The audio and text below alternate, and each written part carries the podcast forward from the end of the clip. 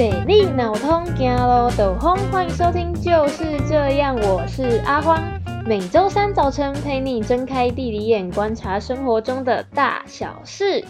噔噔噔噔噔噔噔噔，今天是第四集。那我们的第四集来聊什么主题呢？第四集的主题，我觉得大家一定也会很喜欢，因为跟生活完全就是息息相关，而且是那种令人开心的息息相关法。怎么样，猜出来了吗？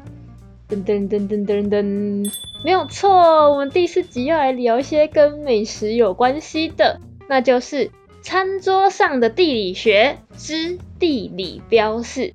但真的不是我要打脸自己耶。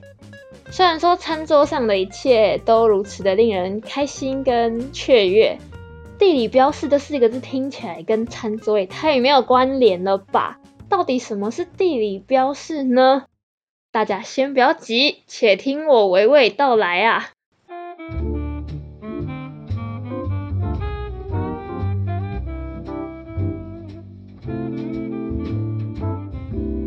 那我在这边呢，先做一个市场调查。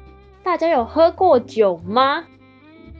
根据我这边的后台资料显示，各位趴友们应该大部分都是成年人了，所以像喝酒这一种正当又优质的活动，应该还是多少有一点经验吧。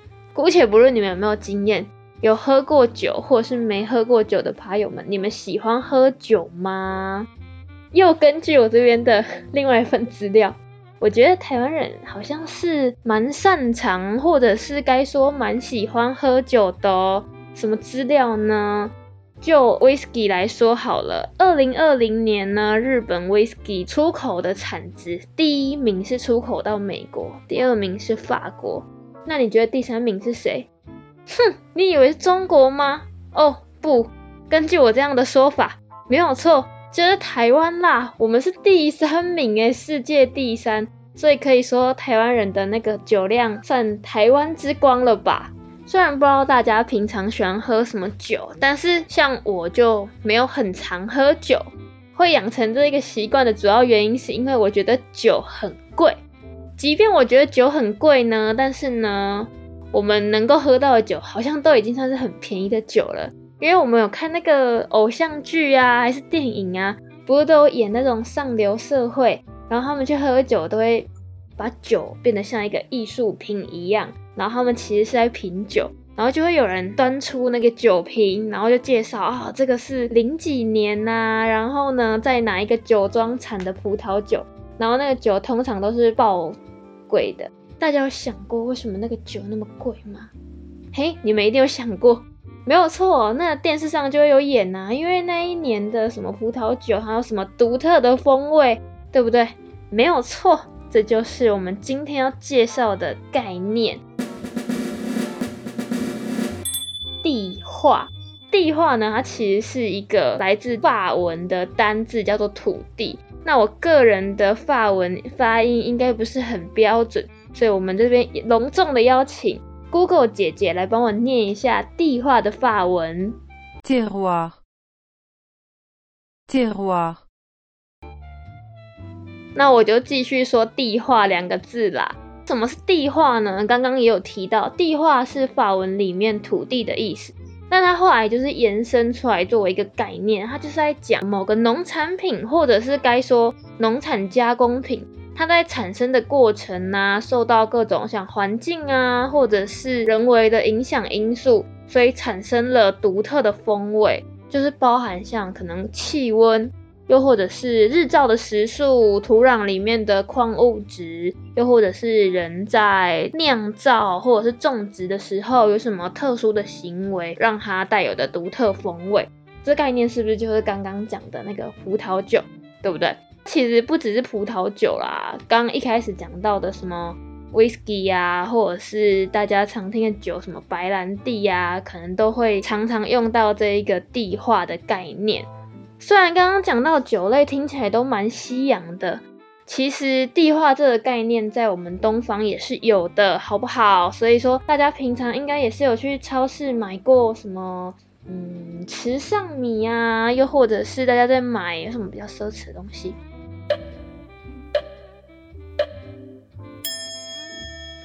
茶吧，以以台湾来说的话，茶就有浓厚的那种地化的概念，什么鹿谷洞顶乌龙茶，有吧？对不对？东方美人茶等等的，对，就有这种地化的观念。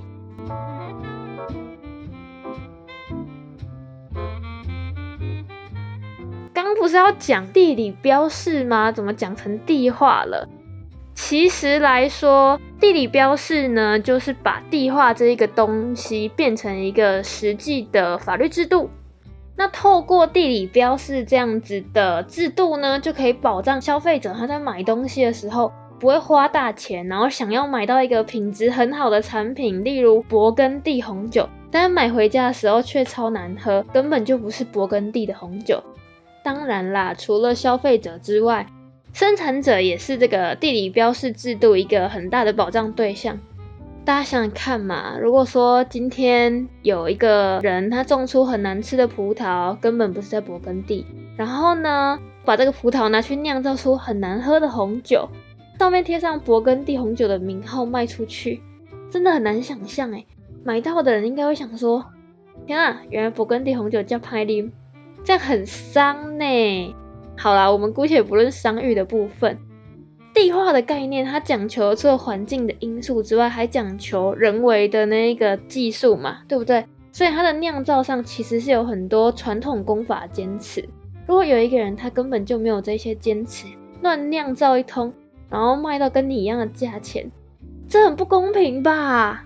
没有错，所以呢，就产生了地理标示制度出来，它可以保障消费者跟生产者双方。从这一个优质的产品中获得各自的利益。你看，吃的人吃得很开心，然后种的人可以拿到钱，很开心，这不是一件双赢的好事吗？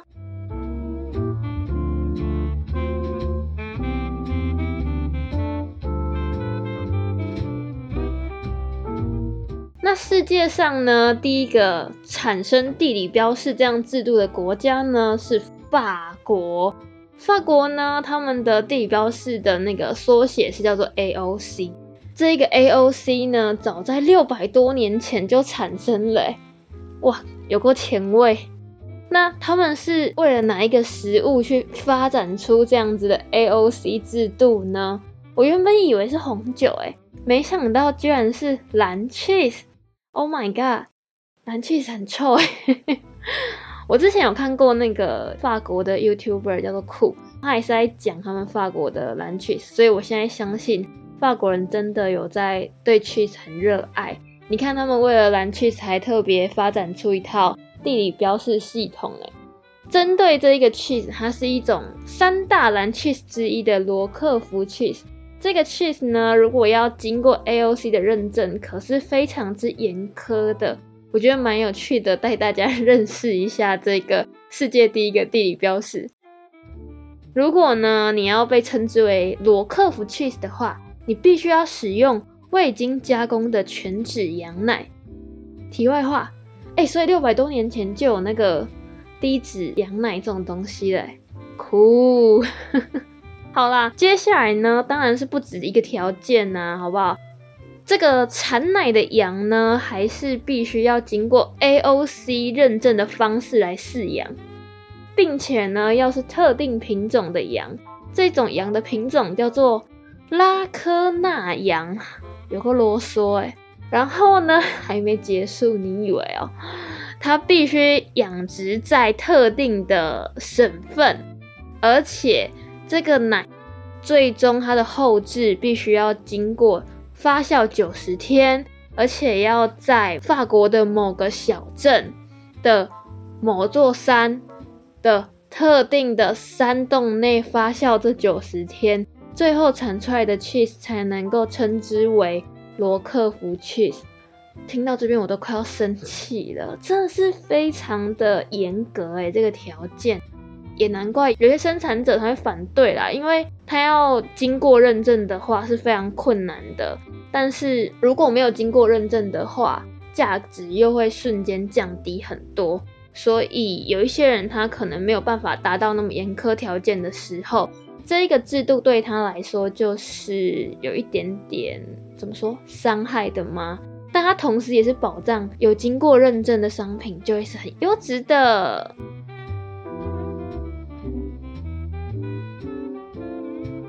那这个 AOC 一直发展至今呢，就保障了很多法国的，包含葡萄酒啊，或者是嗯蔬菜，或者是乳制品等等的一些农产加工品，它的品质跟价格。其实我觉得这也难怪，我们讲到那种法国料理的时候，不是都觉得很贵吗？一定跟这个有关系啊，一定跟这个 AOC 的制度有关系的。那只有法国有这个制度吗？当然，no no。其实除了法国啦，在欧盟啊也有，它叫做 AOP。而中国其实也有，它有一个地理标志。那日本呢也有地理标示法。日本的大家应该也蛮常听到的吧？它开始就是有第一批保护的产品，就有包含大家一定有熟悉的神户牛啊，还有什么北海道的夕张哈密瓜。是不是很有名？没有错，你早就已经在地理标志的魔爪之下生活，可是你浑然不知啊。那其实呢，除了地理标示这一个制度之外，还有一个类似概念，但逻辑不完全相同的，它叫做商标制度。像美国，它就蛮反对地理标示制度，所以它推出的就是这个商标制度。两者不一样，到底在哪里呢？像地理标示制度，你就是要经过刚刚讲的那种层层标准嘛，它是要种在哪里啊，用怎么样的制成啊，点点点点点点的。商标制度呢，它代表的是这个产品，它如果贴有某一个商标，它就是出自于某一个团体。那你可能会觉得，一个是经过层层的标准，然后代表那个商品的地理意涵。另外一个是有贴商标，就代表它是出自某一个团体，这两个概念难以相似的？哎，还是有一定的相似度的，因为这个团体它可能是特定的，比如说某叉酒庄这样子的团体，那它是不是就代表着某一部分的地理意涵？但它不一样在哪里呢？今天有一个产品，它或许没有经过那种层层把关。但是某叉酒庄同意你使用我的商标，你可不可以贴上这个标示？在商标制度上来说的话，是可以的哦，是可以的哦。所以，嗯，这是美国它比较推行的制度啦。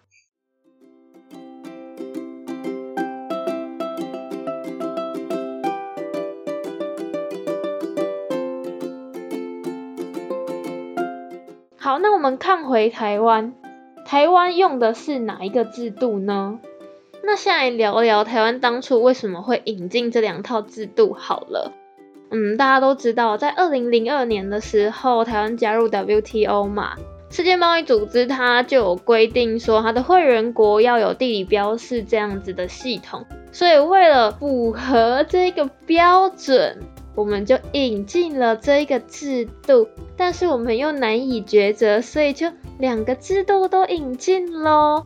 所以像是呃，我们现在同时有产地证明标章，这个是欧盟系统的地理标示，然后另外呢还有产地团体商标，这就是那个很明显的嘛，就是商标制度。比如说，像是以地方公所为首的，像池上米采用的就是产地证明标章这样的制度；像是以地方农会为首的，例如麻豆文旦，它采用的就是产地团体商标，所以可能是有贴，就是麻豆农会他们去注册的那一个商标的文旦，就是代表着它是从麻豆农会产出来的文旦，是麻豆农会授权的商标啦，这样子。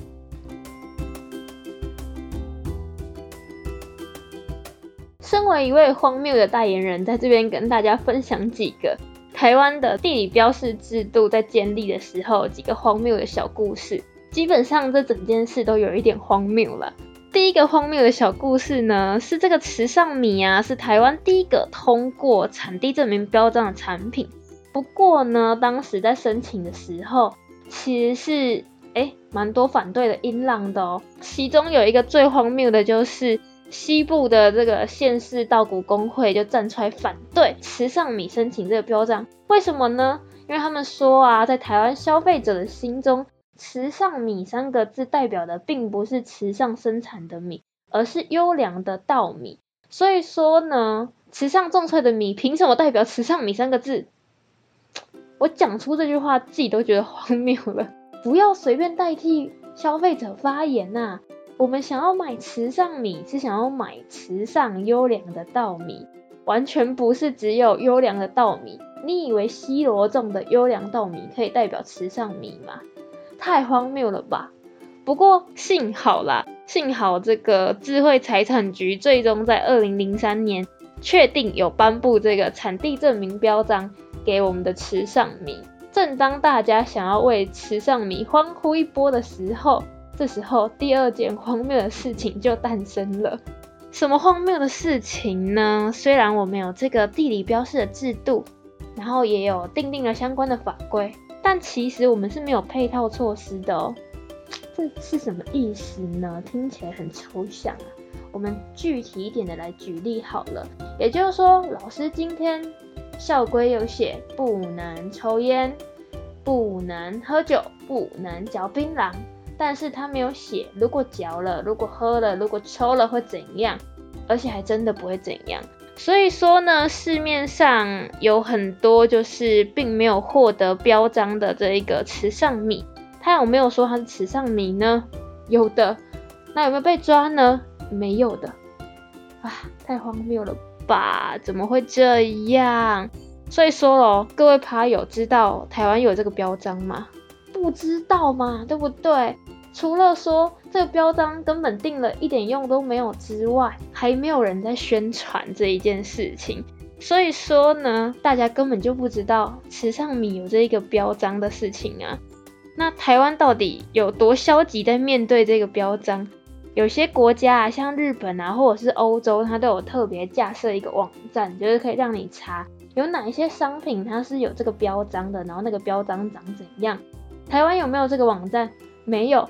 台湾政府做了一个 PDF 档，就是你可以点开那个 PDF 档，看有哪些商品有申请产地证明标章，或者是产地团体标章。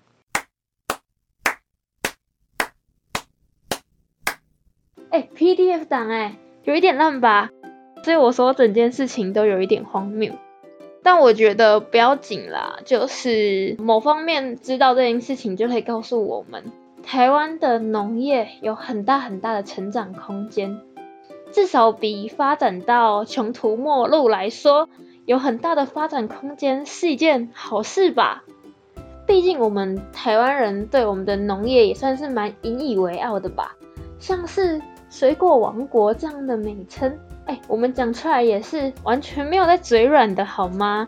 还有啊，那个茶叶什么的。台湾也是数一数二的，我真的是非常的有自信。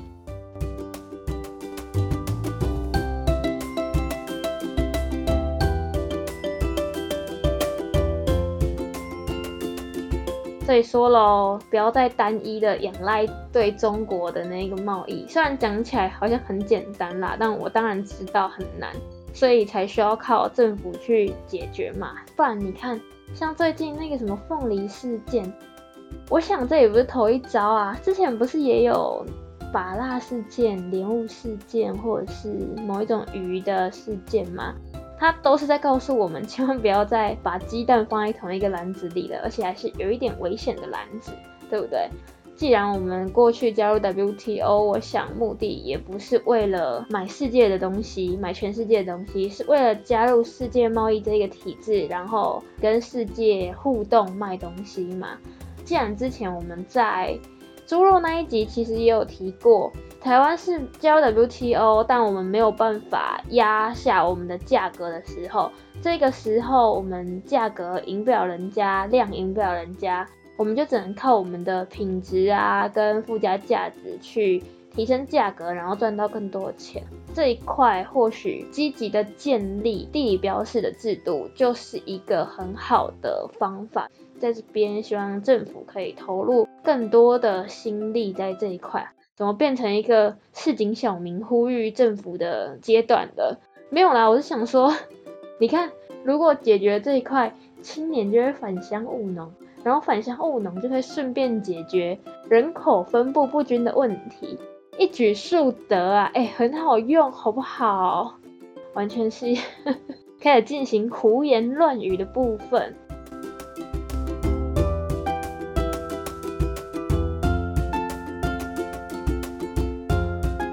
好啦，那我们今天的讨论也就大概到这边。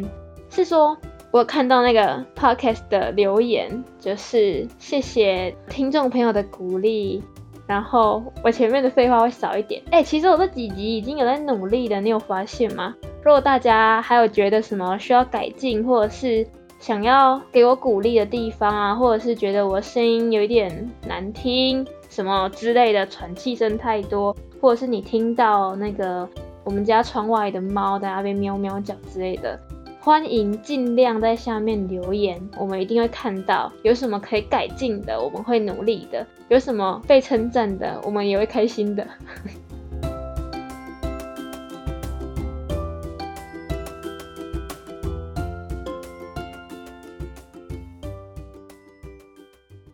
好的，那我们的讨论就到这边结束。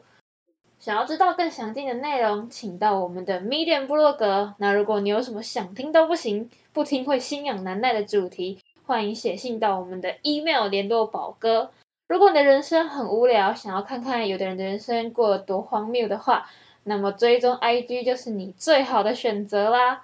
如果你是 Apple Podcast 用户，求求你动动你的小指头，帮我们留下五颗星，并且写下你最真实的心声。那么，谢谢大家的收听，我们下次见喽，拜拜。